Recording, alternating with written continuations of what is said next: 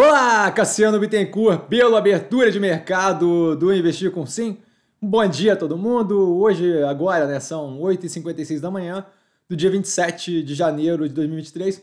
Eu começo, como sempre, com um disclaimer. O que eu falo aqui nada mais é do que a minha opinião sobre investimento, a forma como eu invisto. Não é, de qualquer forma, modo em geral, indicação de compra ou venda de qualquer ativo do mercado financeiro. Isso dito, fechamento de ontem com o mercado levemente negativo para o portfólio, volume mais baixo, Dia sem grandes oscilações, nada que tenha me chamado muito a atenção.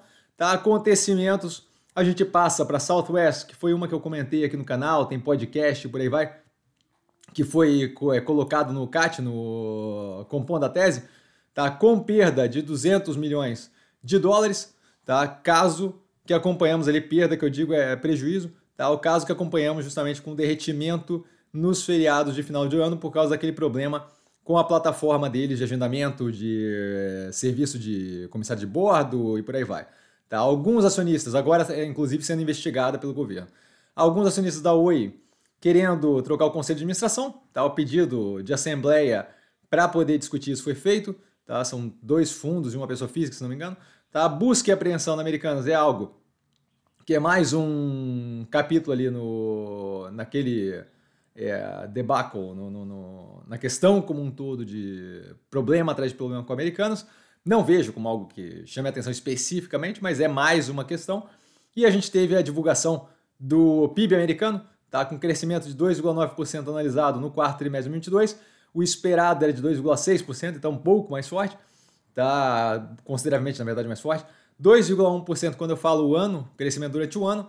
Tá? É, acumulado, é, é a, gente, a gente tem ali um dado positivo, mas não é propriamente algo que denota uma economia das mais é, agressivamente crescentes, dado que a gente teve um acúmulo de estoque e declínio em importações que acaba ajudando nesse PIB mais forte. Tá? A demanda dando sinais de desaceleração, que é justamente alinhado com o que o Fed tem tentado fazer, alinhado com o que a gente precisa para arrefecer a inflação no país. Tá?